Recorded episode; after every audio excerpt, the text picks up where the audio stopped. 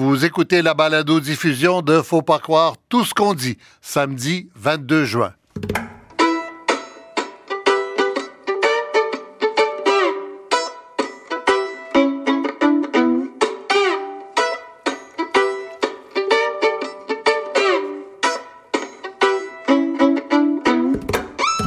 Faut pas croire tout ce qu'on dit.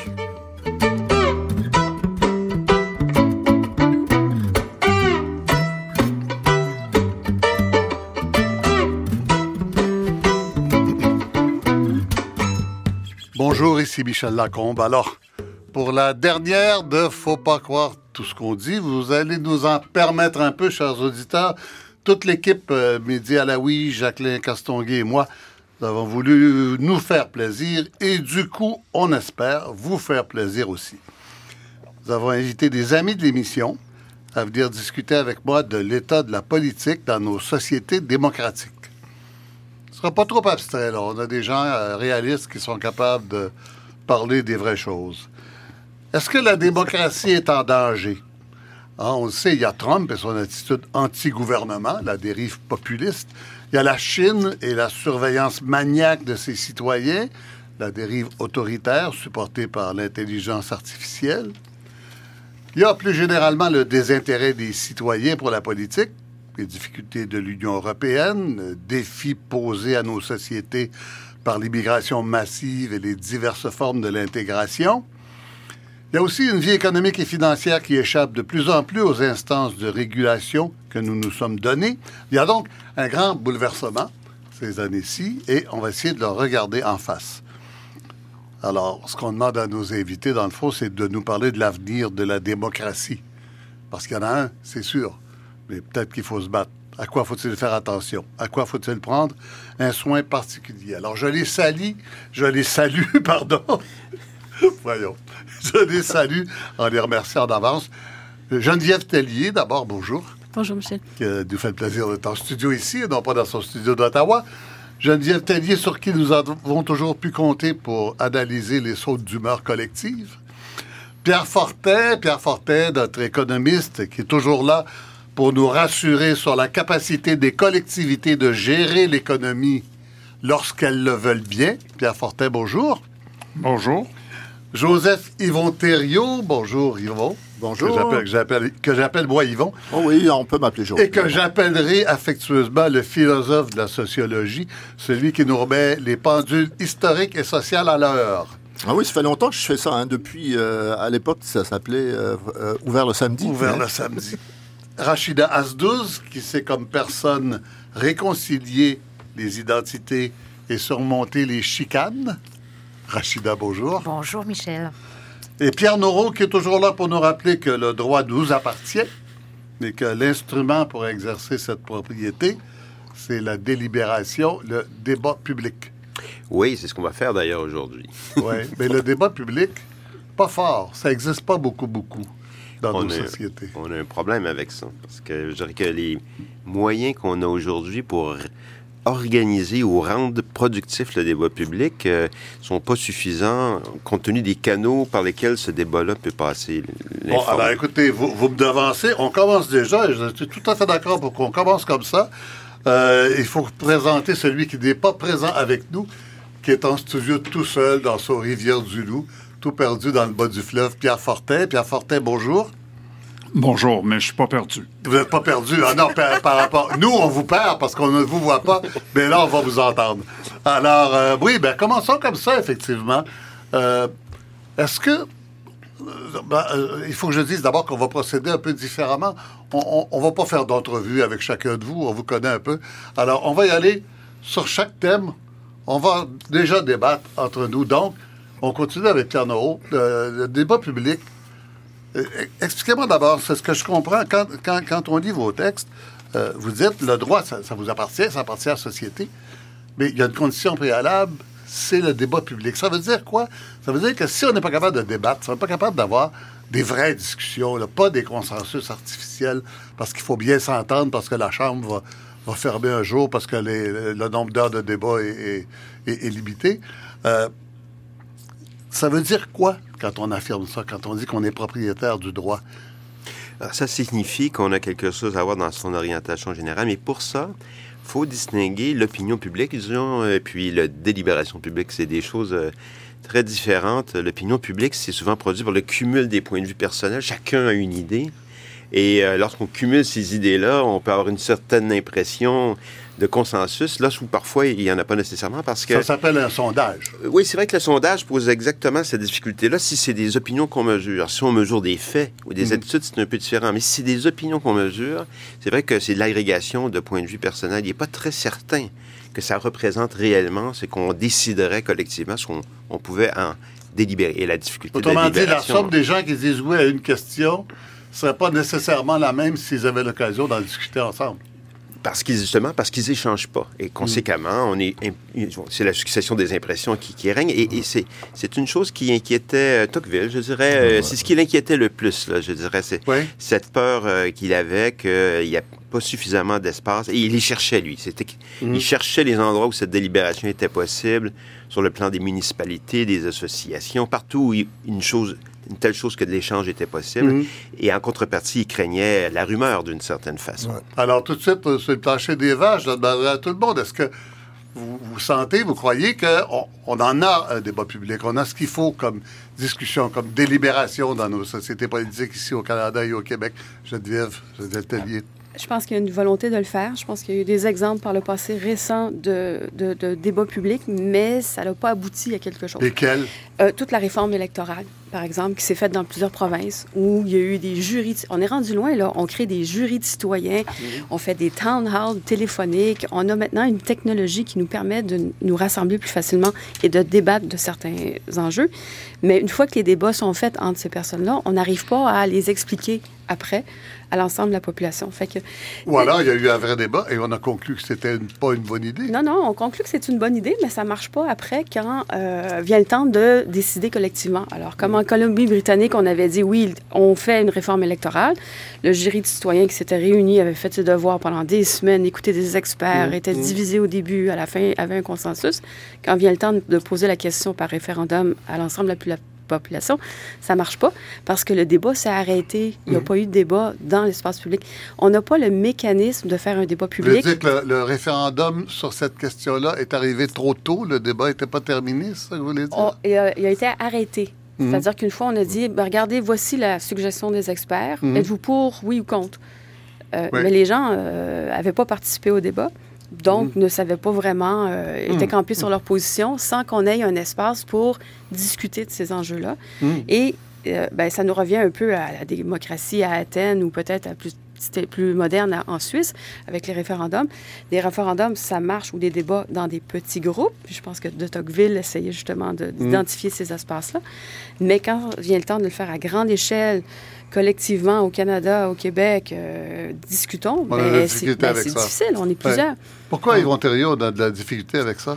Ah, moi, je... Qu'est-ce qui nous manque? Bah, écoutez, je, je, je dirais qu'on on- qu'on est dans un, un grand paradoxe, hein, parce qu'on est dans une société, ou dans des sociétés, les sociétés occidentales, les sociétés démocratiques, où la parole n'a jamais été aussi libre, et la parole est, est- a jamais été aussi euh, plurielle, euh, etc. Il y a, on a des réseaux sociaux, on a de l'information, etc. Je ne suis pas certain que les gens... Théoriquement, ça serait génial. Euh, Et donc, effectivement, et, et j'aime bien l'expression un peu de, de, de Marcel Gauchet qui dit la démocratie contre elle-même. La démocratie, il y a quelque chose dans la société où les gens veulent une espèce d'immédiateté de leur parole. Et ce qui me semble être la grande crise de nos sociétés actuelles, c'est les médiations qui ont disparu. C'est-à-dire que chacun a sa parole dans son coin, il y a des petits clubs, etc.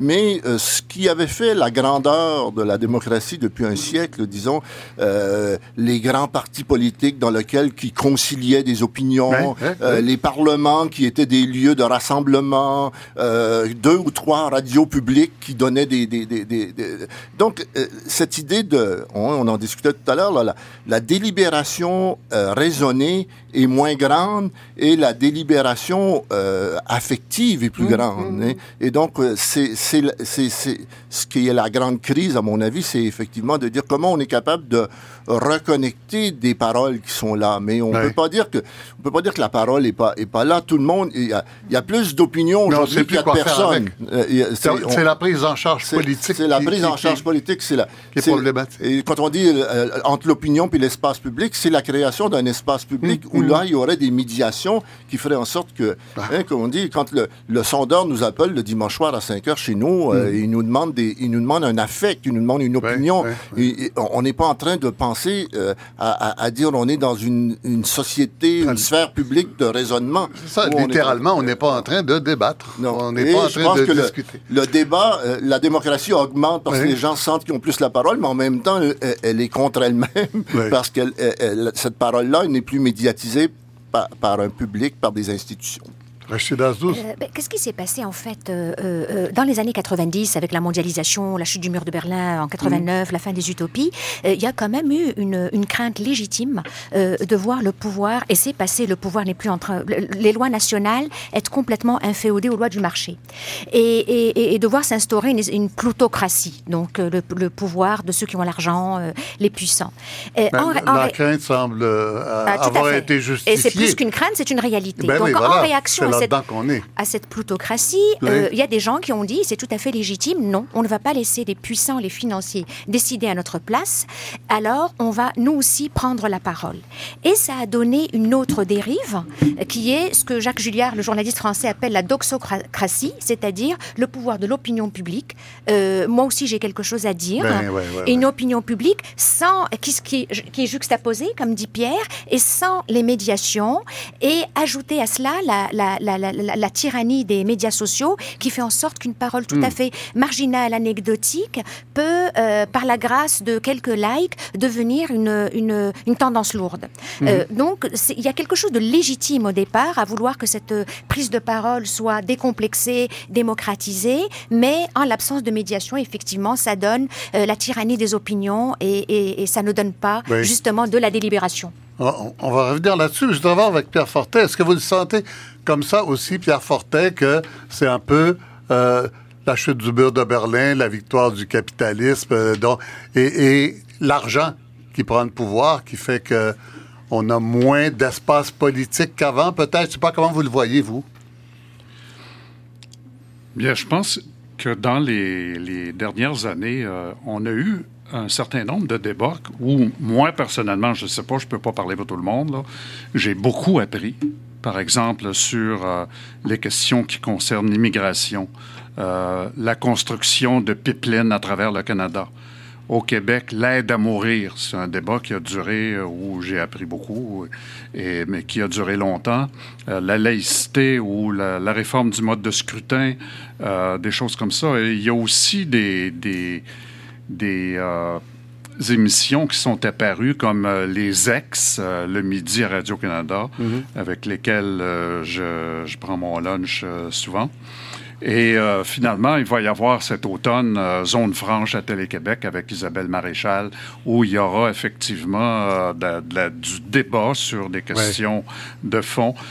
Donc, je, je me sens pas en manque de débat public comme d'autres peuvent se sentir en manque. Ce que je, dirais, par exemple, ce que j'ai appris euh, sur le lien entre euh, les techniques de sondage et euh, le débat, c'est les techniques de sondage fournissent une image euh, de l'opinion. Et notre rôle, nous, euh, en particulier les gens qui sont dans l'analyse euh, euh, des, des- des opinions, de comprendre ces, ces opinions-là. Par exemple, dans l'immigration, c'est très clair que la grande majorité des Québécois favorisent, euh, trouvent pas qu'il y a trop d'immigrants. Ils sont favorables à l'immigration, mais de l'autre, ils trouvent que euh, il y a des difficultés dans l'intégration des valeurs. Et on, est capable, dans le sondage, de bien distinguer Montréal, anglophone ou francophone, avec le reste du Québec. Et donc, la réticence euh, l'idée que euh, les immigrants sont plus, trop réticents à accepter nos valeurs est beaucoup plus répandue euh, dans, hors de Montréal qu'à Montréal, où en fait les anglophones et les francophones sont à peu près sur un pied d'égalité sur cette opinion-là. Donc, les sondages sont importants, mais à condition qu'on les comprenne et qu'on les analyse correctement et peuvent être une source intéressante, importante pour euh, la suite euh, du débat public. Mhm. Et je suis pas en manque euh, de, de, débat. Je trouve qu'il y en a beaucoup. Et j'ai beaucoup appris, y compris des collègues qui sont autour de la table ici. Oui, Rachida Asdouz, c'est la question sensible, hein, la question d'intégration. D'intégration, de, l'immigration. Parce que dans le fond, quand. Est-ce que vous comprenez, Pierre Fortin, quand il dit que je manque pas de débat, moi, je trouve qu'il y en a beaucoup, j'ai beaucoup appris. On, disait un peu tous le contraire tout à l'heure. Euh, je, suis d'accord, je comprends ce qu'il, je comprends ce que dit M. Fortin. Ce qu'il dit, c'est qu'il y a plein d'espaces où on, discute. Ok mm. Est-ce qu'on est en train de débattre? Il faut voir que le Québec c'est petit. Ce sont souvent les mêmes personnes qui portent les mêmes tendances, souvent les plus antagonistes qu'on entend. Est-ce à dire qu'il y a un vrai débat? Euh, Il y a souvent des procès que se font euh, de courant dans la mm. société. Mm. Maintenant, pour ce qui est de, d'effectivement de, de, l'immigration, effectivement, c'est tout ce qui reste comme marge de manœuvre politiciens. Comme le pouvoir est entre les mains du marché, eh bien, ce qui reste aux politiciens, c'est la question identitaire, c'est leur terrain de jeu, parce que c'est là qu'ils ont toute la marge de manœuvre euh, pour euh, débattre ou à tout le moins faire semblant. Les régions, parce que l'argent a pris tout le reste. L'argent a pris tout le reste. Et, l'analyse fine des sondages est importante parce que ce que dit Pierre Fortin, euh, oui, ailleurs, en région, on est moins ouvert, mais vous savez que la recherche a démontré que le degré d'exposition élevé à la, à la diversité peut être une source de tolérance, mais ça peut être aussi euh, une, euh, une, source d'irritation. À force de les voir à Montréal, les gens qui nous disent Moi, quand je prends le métro, je me reconnais plus. Je ne vois que des, des groupes ethniques. Hmm. Donc, le, le, le, fait d'être exposé à la diversité n'est pas une garantie de tolérance, et le fait de ne pas y être exposé en région n'est pas non plus euh, une preuve que ces gens-là sont moins ouverts. Hmm. Donc, il faut être peut-être un peu plus, aller plus finement dans l'analyse. Euh, Est-ce que je peux ajouter quelque chose à ce que Rajita vient de dire? Euh, simplement pour ajouter, euh, on a une difficulté aussi. Les, les, médias ont un rôle important à jouer. Oui. et souvent, la, la, volonté de plaire au public. Le public aime bien les spectacles comme les parties d'hockey à la télé, hmm. etc. C'est vrai. et, et, souvent, on, on, on, on organise des débats de manière qu'il y ait une confrontation, une partie d'hockey, et puis là, ben, un dit, dit blanc, l'autre dit noir, et on sort de là finalement avec, euh, on a eu du plaisir, on s'est amusé, il y a eu euh, mhm. un tel qui est à l'extrême gauche, un autre qui est à l'extrême droite, et c'est drôle de les voir agir, mais on n'a pas vraiment appris beaucoup de, à partir de ça. Moi, je me sens très mal à l'aise quand on m'invite puis c'est très clair qu'on m'invite parce que je vais avoir devant moi une personne qui va être d'une opinion complètement opposée. Mhm. Mais non seulement ça, mais en plus, je sais que cette personne-là ne cherchera pas la vérité, mais va chercher essentiellement à, la confrontation, son idéologie. Les médias ont une responsabilité pour rendre le débat public plus euh, euh, intéressant, plus euh, porteur d'informations de, de, utiles, plutôt que présenter simplement des shows, des mmh. spectacles. Oui, Yvon Oui, j'allais dire aussi que des fois, on ne nous invite pas parce qu'on n'a pas une opinion tranchée aussi. Mhm. oui. Évidemment, toujours en faisant exception de cette émission. Oui, ben ici, c'est pour ça que, On se vante un peu. On, peut dire tout ce qu'on veut. Oui, oui. Ouais, mais tout à fait. Ce que je voulais souligner. on n'est pas obligé de le croire. rappeler l'idée là du euh, l'idée que Pierre Fortin dit qu'il n'est pas en manque. Euh, je comprends ce que ça veut dire aussi, hein, c'est-à-dire que ça, ça, correspond un peu à ce qu'on est. On est dans une société où on peut effectivement euh, tout dire et tout se dire qu'il y a des débats de fond qui se réalisent, mais il faut une sorte de filtre pour, pour, pour, pour les, mm. pour les lire, etc. Ce que mm. Pierre Fortin a, ce que nous, on a tous ici, etc. Effectivement, on discute des fondements du politique, on discute des fondements de la nation, on discute de ce qu'est un citoyen, on discute des identités. Ce sont tous des questions de fond, de la vie et de la mort même. Mm. Ce sont des questions démocratiques, c'est des questions de fond. Mais ce que je voulais souligner, c'est que euh, si on fait un constat, par contre, social, en disant ce qu'il y a dans nos sociétés, c'est que le citoyen ordinaire, ou ce qu'on appelle le peuple en général, ne croit plus à ces, à, à ces politiciens, ne Ouais. croient plus à ces débats-là, Ouais. croient que ce sont des, des, des, des fausses nouvelles, ou, euh, etc. Donc, le, le, le, le, vent populiste qui souffle sur l'Occident, c'est un manque de confiance de- des citoyens dans leurs leaders et, et dans la politique en général. Et, et donc là, on a, on- on- on- on- il y a un manque de. Quand on dit qu'il y a un manque de débat, c'est ça. Il y a un manque de débat qui intégrerait le citoyen ordinaire dans, dans ces discussions-là, alors que Par pour- représentation. On- on- Peut-être que la multiplicité des capacités d'exprimer un point de vue fait qu'on est plus porté à faire confiance à quelqu'un pour nous représenter, alors que la base de notre système politique, c'est Ouais. la représentation. Est-ce que je vais trop loin, Geneviève Tellier? Est-ce que est-ce que c'est pas un peu ça? Un député, c'est plus très important pour les fins du débat public, alors qu'au départ, les Commons, c'était inventé pour aller surveiller les gens qui dépensent notre argent. Oui, vous savez l'expression no taxation without euh, Mhm. representation. Alors, pas de taxe sans euh, représentation. Mhm. C'est le principe qui est à la base de la démocratie dans, dans tous les pays euh, démocratiques. Est-ce qu'on le perd de vue? On, euh, on le perd de vue, puis si vous demandez aux députés même, ils ne savent pas. Euh, le, le- le lien fiscal qui est le fondement, puis ça, on va en reparler tantôt. Là, ça- Des gens qui sont élus députés et qui ne savent pas c'est quoi la représentation non, démocratique. non, puis l'importance du Arrêtez donc, ça budget. se peut pas, ça.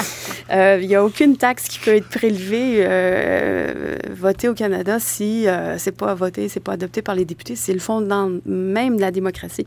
Mais je vous dirais plus, de façon plus générale, euh, mon constat sévère, c'est que les politiciens et les partis politiques, parce que c'est eux qui sont la courroie de transmission, euh, et elles ne le sont plus, ils sont devenus frileux. C'est-à-dire que on n'est plus politicien pour la chose politique en général. Il y a des exceptions, mais il faut gagner à tout prix. Puis on est rendu une grosse machine marketing. On veut pas prendre de risques, risque zéro. Et donc le fameux pipeline là que peut-être qu'il faudrait approuver, mais que bon, il y a une grosse image à attacher. Je veux dire, on le sait le débat du pipeline là, mais il y a deux positions campées euh, irréconciliables. Puis on n'ira pas là-dedans. Puis on va regarder, ben qu'est-ce qui va me donner le plus de votes. C'est ça, c'est ça. Alors qu'il y a une vraie discussion Alors à faire sur le débat. développement économique, sur euh, L'environnement. la fin du pétrole, qu'il y a sur l'environnement et tout ça. c'est un problème. Pierre Dans, Noro, oui. dans, dans notre, dans notre société actuellement, il y, a, il y a trop de réduction et pas assez de synthèse. C'est-à-dire qu'au fond, on réduit le débat dans une semaine donnée à deux, trois questions qui pop, là, puis qui- dont tout le monde parle. Mais il y a personne, je pense, dans la classe politique actuellement, je pense que ça, c'est vraiment décevant, qui ni parle des conditions de la communauté de destin, ça veut dire quoi vivre ensemble, qui, et qui n'est pas capable non plus de dire euh, toutes ces positions sur un aspect, un autre, un thème, un thème, un thème, en fait, participent d'une certaine idée et cette synthèse-là, moi, je la défends ou quelqu'un d'autre la défend. Et donc, on n'est pas tellement dans la synthèse, on est plus dans la réduction des thèmes à ce qui peut être facilement euh, communiqué, mais pas nécessairement dans l'explication. Et je trouve que ce qui manque le plus dans la débat public actuellement, c'est qu'on prend des positions sans expliquer pourquoi c'est cette position-là qui devrait être la position commune et le pourquoi c'est c'est ce dont on parle le moins, en fait, dans l'espace public. Oui. La journée où les politiciens se sentiront obligés, Oui. pas seulement de prendre position, mais d'expliquer pourquoi c'est cette position, Alors on sera que- dans la délibération. Alors que ces politiciens-là, et c'est peut-être à ça que Pierre Fortin, qui, qui a souvent été consultant, qui est en contact, peut-être, enfin, plusieurs d'entre vous sont en contact avec des politiciens en, en instance de décision, on sait qu'il y a des discussions très sérieuses auxquelles participent les instances euh, gouvernementales. Les décisions ne sont pas prises sur le coin de la table, c'est pas vrai. Mais c'est comme si le sérieux des, des discussions à haut niveau, on n'y croyait plus, puis on n'arrive pas à le transmettre en bas, à expliquer aux gens comment on travaille pour eux. Euh, Geneviève Tellier, vous avez l'air d'approuver ce que je dis. Euh, je, voudrais même rajouter, je pense que nous, en tant qu'experts, on a notre part de responsabilité. Euh, on oublie d'expliquer. Euh, alors, on est les experts, on sait c'est quoi, fiez-vous à Mm. nous, euh, c'est la bonne décision. Mm. On ne prend pas le temps d'expliquer. Puis quand je dis ça, c'est de façon collective. Regardez notre travail, par exemple, comme professeur d'université. Euh, la diffusion de la connaissance, c'est pas vraiment valorisé. Alors, il faut écrire des papiers, il faut faire des études très, très, très poussées, on se parle entre C'est pas vrai, collègues. C'est pas vrai, ça s'est rendu que dans vos curriculum vitae, vous mettez les passages à Radio-Canada ou les articles dans le Devoir ou dans la presse. Oui, mais le poids d'un passage, je m'excuse de le dire, mais le poids d'un passage je à peux la me moquer radio. un peu de vous. Et on a des sites Facebook. Mais, euh, Mais on n'est pas encore, dans, dans- chez l'ensemble de la communauté, on n'est pas encore là à euh, exiger de la part des experts de bien expliquer euh, la décision. Puis je reviens à ce que Pierre ouais, Moreau disait, c'est ouais. c'est vraiment l'explication et on l'a pas ça. Ouais, Mais ouais, je, je pour rebondir avec, euh, dans le fond, nous, les experts, on fait partie du problème aux yeux d'une partie de la population. On fait Ben partie oui, de c'est cette pour ça élite. qu'on croit Trump. C'est ça, de cette C'est élite. c'est ça le discours de Trump. C'est ça, dont Trump ils dit disent- les experts vous, vous trompent et les C'est gens ça. disent oui, c'est vrai, je ne les comprends pas. dont ils disent ils veulent penser pour nous, ils pensent qu'ils sont plus intelligents, qu'ils connaissent. D'une part, d'autre part, maintenant il y, a, il y a une partie, il y a une partie de responsabilité qu'on a nous comme citoyens. Qu'est-ce qu'on attend de nos politiciens? Je suis tout à fait d'accord avec toi, Pierre. Le politicien, le politicien doit tirer vers le haut, dans le sens de l'intérêt général. Et ça, ça veut parfois dire aller à l'encontre de la volonté populaire. Et ça, peu en ont le courage, peu en ont parfois le temps, parce qu'on est dans le court terme. Alors qu'est-ce qui reste aux politiciens? Il à, ils ne veulent plus ou ils n'aspirent plus à être admirés et respectés, mais à être aimés. Moi, Ouais, j'ai été très ouais, frappée ouais. par. Ils veulent être aimés. Et pour être aimés, ben, il faut faire plaisir. Moi, j'ai été très frappée par, et sans aucune, euh, comment dirais-je, sans aucune, euh, euh, un jugement de valeur, par euh, le reportage qui a été fait euh, par Patrice Roy sur Legault. Cette femme qui l'arrêtait en pleurant et qui lui dit Je vous aime pour tout, pour tout. Ils lui ont dit Pourquoi Elle dit Tout ce que vous avez fait en éducation? Et j'aurais aimé qu'on lui pose la question Qu'est-ce qu'il a fait en éducation et qui te et qui t'émeut autant? Donc, c'est l'amour. C'est la recherche de l'amour plutôt que la recherche de l'intérêt général et d'être respecté parce que ça fait partie de tout un, un- un Con- truc. confusion de fonctions. Puis là. derrière, il y Confusion a un de fonctions. problème de, de courage. C'est-à-dire Ouais. qu'on a des gens qui assument des fonctions puis qui n'ont pas le courage des fonctions. Et l'exemple type de ça, c'est euh, tout le débat autour de la laïcité tel qu'il s'est construit, parce qu'à un certain moment, alors que c'était très simple d'expliquer qu'est-ce qu'un accommodement raisonnable, ceux qui devaient le faire et qui étaient au gouvernement ne l'ont pas fait.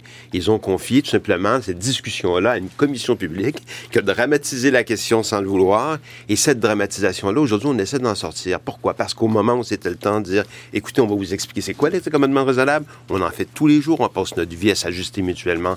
Et c'est simplement ça. Euh, Ce qui devait être dit, en fait, n'a pas été dit à l'époque par le gouvernement qui était là. Et puis, depuis ce temps-là, on est pris avec tout ce qui a spiné, si je puis dire, autour de cette question, et ça a fini par prendre des formes euh, sur lesquelles euh, la gestion de la délibération, justement, devient impossible parce que on l'a polarisé, et alors qu'on- parce qu'on n'a pas eu le courage de la discuter dès le départ. C'est une question de courage. C'est vraiment une question de courage. Et je trouve qu'on est dans une société où il n'y en a pas beaucoup, Ouais. et puis les hommes et les femmes politiques n'en ont pas toujours non plus. Euh, Une question de courage, mais question aussi de, de spectacle, parce que la dramatisation devient nécessaire parce qu'on n'est pas sûr de croire vraiment à ce qu'on dit, parce que le- le- la forme du débat est trop complexe. Alors il faut affirmer très fort, donc on dramatise, et puis c'est là qu'on échappe le sens des Oui, choses. mais en conséquence de ça, on est souvent plus téméraire qu'on est audacieux. C'est-à-dire qu'à un moment donné, on- on fait de la politique, c'est quand même parce qu'on a de quoi à proposer. On a un sens à donner à la vie en commun, à la communauté de destin. Et si on ne veut pas faire ça, il y a quelque chose qui manque dans la discussion politique. Ça doit constamment être ramené. Ça ne l'est Ouais. pas. Moi, je voudrais faire mon sociologue. Oui, en disant, oui. euh, Vous en disant que pour ça. Il n'y a, vont- pas- il y a pas uniquement une responsabilité des leaders politiques. Je pense Ouais. qu'on a beaucoup de leaders qui essayent de faire de la politique autrement, qui essayent d'avoir des idées, qui essayent d'avoir des opinions, Qui etc. disent qu'ils essayent. oui. Mais euh, euh, moi, je pense qu'il y, a- qu'il y a une culture aussi qui fait en sorte que on ne le reçoit plus, ce message-là, où on, on- Ah oui, hein? on- on le, on le reçoit comme une idée parmi d'autres, etc. Donc, l'idée de la, euh, l'idée que la, la population euh, ne veut plus être représentée, ou que la population croit que son idée vaut bien celle de l'expert, ou vaut bien celle de la connaissance raisonnée, etc., est une idée qui est, qui est devenue très profonde, et c'est d'une certaine façon la réalisation de la démocratie. Enfin, hein, l'individu ordinaire là qui qui met de l'essence, euh, il, il croit lui-même qu'il a euh, qu'il est qu'il est capable d'autant gérer la société, qu'il a des, des aussi bonnes idées que que celui qui est élu. Après ça, on appelle ça, la, on, on appelle ça la pompe à essence. Donc, j'ai pompé le pétrole moi-même. Ben oui, et il dit je gère moi-même ma vie, je sais ce que je veux, je je je je- je- j'essaie de et, et et donc il il a et cette crise de la représentation qui est une crise de la démocratie parce que la Oui. démocratie elle est fondée Oui. là-dessus. Oui. C'est-à-dire elle, dit vous êtes vous, vous allez faire vous-même vos lois. Et les gens ont tellement cru ça qu'ils pensent aujourd'hui qu'ils font eux-mêmes leurs lois Oui. et, et qu'ils doivent et quand Oui. et, et que tout quelqu'un même ceux qui ont élu hein, on élit quelqu'un et la semaine d'après on dit on n'a plus confiance en lui Euh, c'est moi qui dois faire la loi Pierre Est-ce que je Fortin, peux ajouter oui, chose? voilà, oui, oui tout à fait. Euh, j'aimerais ajouter, euh, souligner à nouveau un démarrage de discussion de la part de Geneviève Tellier sur la responsabilité des chercheurs, des universitaires dans la communication scientifique. Enfin, c'est pas, pas la faute des médias. J'en fais, j'en fais 50, depuis 50 ans de la communication scientifique. Euh, évidemment, la, condition pour être efficace, c'est de bien conserver ta réputation en continuant d'être productif dans la science elle-même, dans tes travaux scientifiques.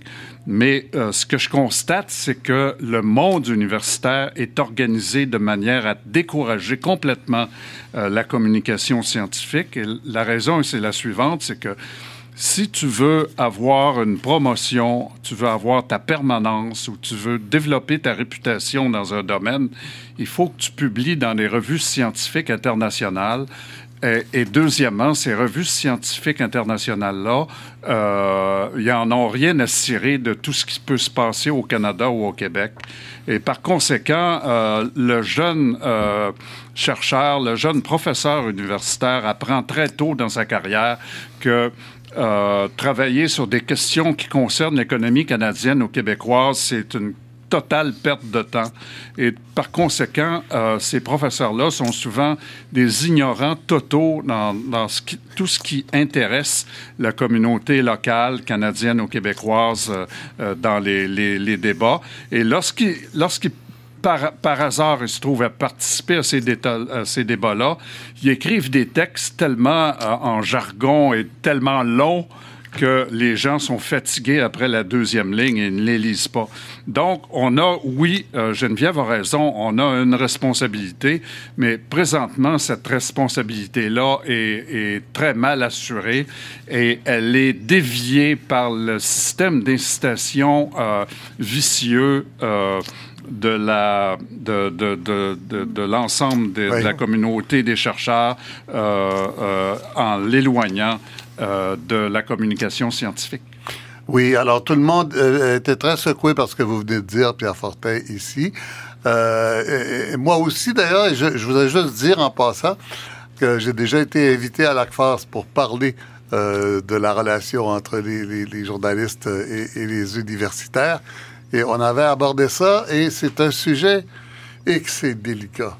Poser la question aux universitaires, pourquoi donc c'est difficile de trouver un spécialiste au Québec ou sur l'Ontario ou même sur le Grand Nord? Pourtant, le Grand Nord, il me semble qu'il y a de quoi... Euh, ben, sur l'Ontario, il y a Geneviève quand même.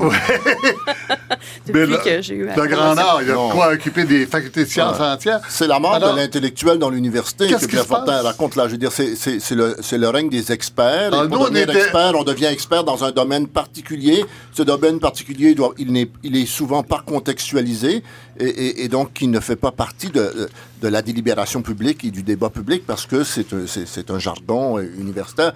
Et de plus en plus, on le voit, je dirais, même, euh, euh, non, non, même dans des départements de sociologie qui sont des disciplines au départ contextualisées. Hein, je veux dire, on ne peut pas faire de la sociologie. En principe, de se poser ah, parler de la réalité en euh, sociologie. on, on, voulait, nous, abolir le cours de sociologie québécoise dans notre département. Hein, ben, parce que ça, à l'UCAM. Oui, à l'UCAM, parce que ça ne fait plus partie d'un vrai créneau. C'est pas ce, n'est pas on n'a pas dans la sociologie. Excusez-moi, mais depuis quand n'est plus, depuis quand l'Université du Québec n'est plus l'université du peuple? Euh, ben, aller, ah, ça, c'est peut-être euh, aller plus l'université du peuple euh, quand le peuple s'est détaché, peut-être. le peuple ucamien s'est détaché du peuple. Ah bon? Mais moi, je pense qu'il y a quelque chose de très important ici. C'est que le Québec a cessé, pour ce qui est du Québec en tout cas, d'être, d'être un objet pour lui-même. Il existe quelque chose que l'Association internationale des études québécoises, la majorité des membres, la vaste majorité, ne sont pas des Québécois. Ce sont des étrangers qui s'intéressent au Québec, qui, eux, trouvent que c'est une société qui vaut la peine de t'observer dans ses mutations dans ses difficultés. Il y a un groupe très fort en Allemagne, entre autres. Hein. Oui, et il y en a, en fait, dans pratiquement tous les hémisphères. En tout cas, et, nous-mêmes, en fait, avons cessé de considérer le Québec comme un objet d'étude, euh, je dirais, légitime. Et pourtant... C'est quoi notre problème?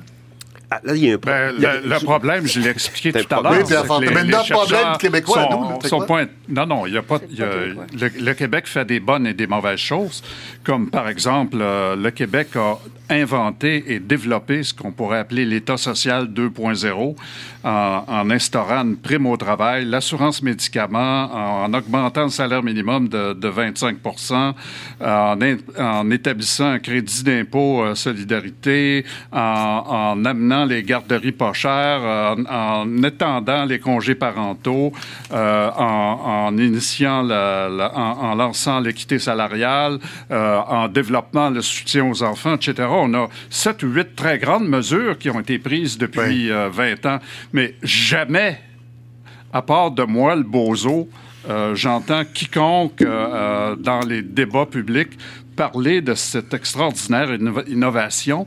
Le Québec s'est trouvé en Amérique du Nord littéralement comme à relancer l'État-providence, ce qu'on appelait autrefois l'État-providence, mais qu'on appelle maintenant l'État social, mm-hmm. à partir de la fin des années 90. Geneviève Tellier, cette façon de ne pas s'aimer est-ce que c'est québécois? Est-ce que c'est canadien? Est-ce que c'est des petits pays? Phénomène de petits pays? C'est quoi? Je pense que c'est assez universel. Euh, on a un, aimant qui s'appelle les États-Unis. Ça revient un peu à ce qu'on parlait tantôt des publications, que tout se publie aux États-Unis, finalement. Euh, je, réfléchissais aussi à l'influence américaine qui a une culture totalement différente de la nôtre, totalement en, politique. Puis on parle souvent des fausses nouvelles, des fake news. C'est pas vraiment un phénomène canadien, québécois. C'est un phénomène américain parce que s'il n'y a pas une vérité, euh, s'il y en a un qui dit quelque chose, l'autre doit dire le contraire. Au Canada, on est beaucoup plus consensuel. On est d'accord avec l'idée que oui, il y a peut-être une vérité, une solution. Mais je pense que le débat à la base, c'est une question d'argent. Euh, est-ce qu'on veut mettre l'argent pour améliorer le fonctionnement des universités, des experts, de la démocratie? Là, on y arrive. Puis je vais rebondir sur ce que Rachida disait au début, les lois du marché. Euh, on a réussi à convaincre le gouvernement que lui-même euh, devait laisser la place au marché. On parle beaucoup de gouvernance. C'est probablement un mot qu'on a utilisé pour dire... L'affaire Louis Robert. entre ah, autres, L'affaire Louis Robert, c'est un agronome au gouvernement du Québec qui a été congédié, réadmis maintenant, mais congédié pour avoir dénoncé le fait que le gouvernement laissait aller euh, l'analyse de l'effet des produits euh, euh, chimiques industriels sur notre agriculture, qui confiait ça aux compagnies qui fabriquent ces produits-là. Et il a été congédié, c'est quelque chose d'invraisemblable. Ça illustre exactement ce l'attaque qu'on fait contre les États modernes en ce moment, en disant non, le secteur privé est meilleur que le, secteur public. Puis le secteur public doit être là pour piloter, c'est le mot qu'on utilise mmh, souvent, là, mmh. pour s'assurer qu'il n'y a pas trop de dérives. Et le citoyen est devenu l'expert. Alors, on valorise beaucoup le rôle du citoyen en tant qu'expert. Je pense qu'il peut l'être à un certain point. Il est journaliste, il est expert, il est tout le citoyen. Mais euh, en tant que, par exemple, euh, savoir qu'est-ce qui est mieux en termes de vaccination, je pense que ça nous prend encore des experts. Ceci ah étant dit, je trouve que le débat qu'on a en ce moment sur la vaccination, là, on commence à réaliser que peut-être on est allé un peu trop loin. Donc, ce mouvement anti-vaccination, on commence à lui répondre. Alors, peut-être qu'il y a un effet de mode. J'ose le croire, je vais être optimiste. Mais effectivement, euh, c'est une attaque qu'on connaît quand même étonnant que ce soit la France qui soit l'illustration de ça actuellement, le pays où on débat le plus, paraît-il. Euh, c'est la France, qui est prise avec une crise de, à cause de la non-vaccination. Mais je pense que la France a le même problème que le Québec, c'est-à-dire qu'elle ne s'étudie pas elle-même. Euh, dans le la question, sur la question de, l'expert à l'université, on peut dire que c'est un peu la même chose en politique. Hein. C'est-à-dire ce qu'on disait tout à l'heure, que euh, la dépolitisation, que les politiciens eux-mêmes croient plus au rôle noble du Parlement, que c'est eux qui doivent euh, être représentés, voter sur le budget, etc. Ils donnent ça à des commissions d'experts. Hein. Comment on a vu dans nos sociétés, à chaque fois qu'il y a un problème immense, de dire on va créer une commission, il va y avoir mm. des experts qui vont mm. nous dire les budgets maintenant, ce n'est plus les députés qui critiquent les budgets, mais c'est le, commissaire au budget, ou comme on l'appelle, mm. le vérificateur général. Hein. Veut dire, ce sont, il y, a, tout un ensemble d'expertise qui fait en sorte que l'État vient à fonctionner un peu comme le mode du marché mondial où ce sont des, euh, ce, sont des agences euh, privées ou des agences qui ne sont pas élues, qui ne sont pas redevables, qui donnent des notes de, A+, B+, sur le budget. Et, euh, effectivement, et le Parlement arrive comme quelqu'un qui... Donc la, la crise de la ce qu'on, la dépolitisation, c'est-à-dire l'idée que ce n'est plus le politique qui décide, mais que ce sont euh, des systèmes de gouvernance qui sont, je dirais pas opaques, mais qui sont euh, invisibles, du moins, qui ne sont, ce que je dirais, qui sont pas lisibles. Hein, Alors, qu'est-ce qu'il faut faire pour réparer la machine avant que le GAFAD devienne le gouvernement mondial? Hein, avant que Google, Amazon et compagnie euh, soit effectivement le gouvernement mondial. Pierre Noureau. Moi, euh, ça fait toutes les années d'observation qu'on cumule là, tous ensemble. Une chose, je crois qu'on peut vraiment dire, c'est que quelques mouvements que vous allez observer, il se développera toujours un contre-mouvement. Je crois fondamentalement à ce développement-là constant de contre-propositions. Euh, le problème, c'est de faire entendre les contre-propositions parce que dans le domaine des communications contemporaines, lorsqu'un point de vue l'emporte, c'est une forme de déferlante et il n'y a plus de place, en fait, pour un contre-discours là-dessus, qui existe pourtant, mais qui n'est plus légitime parce que tout le monde adhère au même. C'est une des difficultés des modes de communication contemporains de ne pas organiser la possibilité du contre-discours. Or, c'est une condition de la démocratie. Tu dois avoir du pouvoir à condition que tu as des contre-pouvoirs. C'est la même chose dans la délibération. Il faut que les points de vue qui dominent à un certain moment dans l'opinion puissent être contestés par d'autres points de vue qui font voir les choses autrement et que cette possibilité-là soit organisée et les grands responsables de la communication internationale euh, dont tu parles, les GAFAR et tout, euh, au fond, ils, trahissent quelque chose. Pourquoi? Parce qu'ils ils, ils, ont peut-être les moyens ou quelqu'un, quelque part, doit réfléchir aux conditions de cette délibération, même sur Internet, à la limite, qui est assez globalisée dans certains cas, et personne ne l'organise. En conséquence de quoi, on est dans le règne de l'opinion dont on parlait tantôt. Oui, euh, Rachel Un, un peu dans le, même, dans le même esprit que Pierre. Moi, je pense qu'une des solutions, c'est de remettre les savoirs au cœur de la délibération, les, les savoirs. Euh, je pense que c'est ça. Il y a une crise, on a parlé depuis tout à l'heure de la crise de confiance, la crise de l'autorité, la crise de la légitimité, mais il y a aussi la crise des savoirs. Vous savez qu'il y, y a des grandes écoles où des gens finissent, décrochent leur diplôme et rencontrent des spécialistes en management qui leur disent oubliez tout ce qu'on vous a appris euh, euh, il y a des études américaines qui ont démontré que ce qui est important, c'est les soft skills. Vos habiletés relationnelles, les soft skills. Les, les, quoi ça On peut traduire ça par compétences transversales, mais c'est un peu... Compétences molles. Molles, c'est ça. Les habiletés relationnelles, les habiletés politiques, l'adaptation au changement, etc. etc. Ah mais comme si une formation académique n'incluait pas déjà des savoir-être mm. et, des savoirs et des savoir-faire. Donc remettre les savoirs au cœur du débat public, au cœur... même remettre le, les savoirs et le cours tu parlais de courage des politiciens tout à l'heure, Pierre, mais il y a aussi le courage des intellectuels. Moi, je distingue l'expert de l'intellectuel. Oui, l'expert à l'université est soumis à la dictature des subventions, l'obligation de, publier, mais comme intellectuel dans la cité, il a aussi une responsabilité et il a la liberté de le faire parce que tout ce qu'il risque, c'est de ne pas être aimé. Et on en revient à est-ce qu'on veut être aimé ou est-ce qu'on veut injecter euh, du savoir qui vaut ce qu'il vaut? Bien entendu, on n'a pas, personne ne détient la vérité. Je pense que pour moi, vraiment, le savoir et le courage. Euh, oui, dans le même sens, l'éducation. Euh, arrêtez de penser que l'éducation... C'est exigeant. Le savoir et le courage, ben, c'est exigeant. Mais On est plus exigeant envers les citoyens. Hein? Et, arrêtons de dire, ah, les gens ne comprennent pas, donc on va laisser tomber. Non, ça, augmentons notre, critère, notre seuil mmh. d'exigence. on peut, on peut euh, joindre à ça ce que Pierre Noreau disait. C'est pas parce qu'une idée a gagné que l'autre ne doit plus être entendue, qu'elle est nécessairement mauvaise. Ça aussi, on a oublié ça. En fait, c'est comme si la multiplication des formes de capacités, de possibilités de diffusion d'informations n'allait pas nécessairement avec plus d'intelligence, peut-être avec moins parce que, je sais pas, c'est trop, c'est trop compliqué euh, à assumer cette complexité euh, des choses. Mais la complexité, c'est pas une raison. Euh, puis on est capable d'expliquer simplement des choses complexes. On est capable de le faire. Euh, on, met trop l'emphase, non, c'est difficile, les gens comprendront pas. Euh, puis il faut insister sur ça. Puis il faut arrêter de voir l'éducation comme étant au service de, par exemple, entreprises privées. En ce moment, toutes les réformes à l'école, dans les universités, c'est qu'est-ce qu'on peut faire pour le marché? non, c'est pour chacun qui va à l'école, pour la, cité, comme on pourrait mhm, dire. Mhm. Alors, j'arrive avec. oui, Pierre Fortin, oui, oui. Oui, OK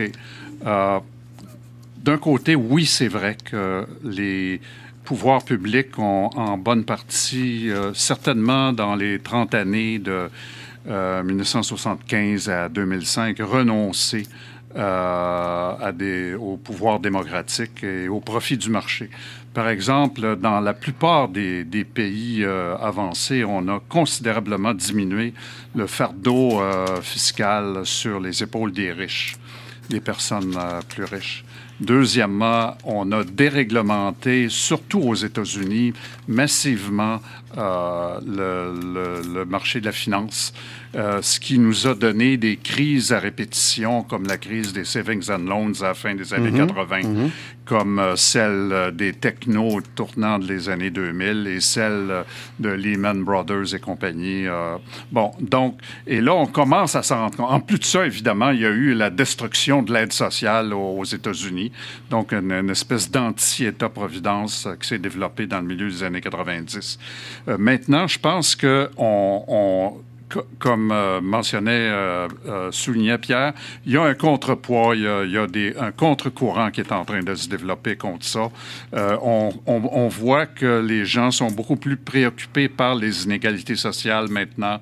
on voit aussi, par exemple, dans la campagne électorale fédérale qui s'amorce aux États-Unis, des, des, des, gens comme la sénatrice Elizabeth Warren qui présente un programme très fort pour la l'abolition des paradis fiscaux, pour euh, la remise en vigueur euh, beaucoup plus ferme de, du Bureau de la concurrence américain euh, pour contrer et, aussi empêcher que le, pouvoir qui est maintenant dans les mains de, des républicains aux États-Unis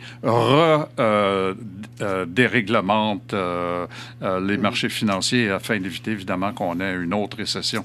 Donc, je pense qu'il y a euh, au moins euh, une fenêtre qui est en train de s'ouvrir sur des changements possibles. Et quand on voit l'opinion publique américaine, notamment au Canada, je ne sais pas où on, est rendu là-dessus, mais euh, les quatre euh, candidats euh, démocrates qui sont en avant pour avoir l'investiture euh, à, l'élection présidentielle sont en avant du président actuel. Et donc, il y, a, quand même quelque chose qui est en train de se développer. On, va vous laisser sur cette note d'espoir. Il reste une minute, Yvon Thériault. Ben, écoutez, moi, je, dirais que le contre-courant, il s'exprime actuellement aussi, le, contre-courant à, cette, à, ce gouvernement des experts, à cette, à cette politique distancée, il s'explique dans le populisme. Et je surprendrai peut-être en disant le populisme parce que c'est une réaction qui dit il faut redonner du pouvoir au peuple. il faut que le peuple se, se, reconnecte avec ses politiciens. Mhm. Moi, je dis l'espoir. Même si c'est une fausse promesse, on l'a dit comme ça. Mais à, l'heure actuelle, euh, ce populisme, il a été un peu euh, euh, marginalisé. Il faut le réinstitutionnaliser pour le réintégrer dans, des dans, dans, les institutions de la politique et non pas le laisser en marge de la politique. Je pense, je pense que là, on a un espoir qui viendrait de la démocratie elle-même, hein, au lieu que le, que le, populisme soit un anti-politique qui devienne euh, une manière autre de faire de la politique. Très sage remarque. Voilà. Alors écoutez, sur ces sages paroles, vous allez me laisser deux minutes pour fermer cette émission, la dernière. Euh, d'abord, merci beaucoup à vous, euh, mes amis, Rachida Azouz, Pierre Noro, Pierre Fortin, Joseph Yvon Thériault et Geneviève Tellier. Merci d'avoir été là. Merci à mes amis et collaborateurs, Mehdi Alaoui à la recherche. Un vrai bonheur, Mehdi, de m'enrichir de ta culture et de ton érudition à chaque émission. Et puis, un peu de sbrouf, ça nuit pas. Euh, Castonguay, dont l'attention, bien qu'un peu brouillonne, et la grande sensibilité nous ont évité bien des gaffes. Marie-Josée Gendron, son assistante, qui sait très bien compenser nos distractions à tous, pas seulement celle de Jacqueline. Les innombrables techniciens qui ont mis en onde cette émission, le plus souvent Sylvain Labrec ou parfois Tania Gancheva, et qui sont tous représentés aujourd'hui par Martin Boulanger.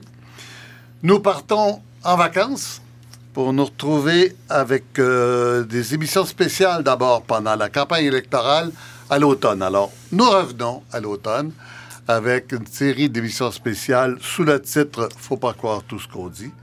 Euh, une série d'émissions sur la politique et les jeunes pendant la campagne électorale. Et puis plus tard, des grands forums publics, euh, entre autres à Montréal, Québec, Sherbrooke, Ottawa, toujours sous le titre Faut pas croire tout ce qu'on dit. Et puis cet été, RDI euh, rediffusera beaucoup d'entrevues du 21e, entre autres Yves Lamontagne, France Labelle, Brigitte Alpin et Joseph Yvon Thériault. Qu'on connaît pas. et plusieurs autres, les dimanches à 21h30. Et puis à la rentrée, on se retrouvera, vous et moi, tous les lundis soirs pour le 21e à 21h. Dès le 19 août, le 19 août, ce sera Christine Beaulieu, comédienne et auteure de J'aime Hydro, euh, assez remarquable. Et puis tous les lundis, là, par la suite, avec des gens comme, par exemple, Michel Chrétien, le grand chercheur de l'Institut de recherche clinique de Montréal. Et puis voilà, la vie continue. Bel été. Merci Michel hein, pour toutes ces années de bonne émission Oui, merci, merci. Oui. Ça a été vraiment Merci un bonheur et on va continuer à vous suivre. Oui, Merci à tout le monde. merci.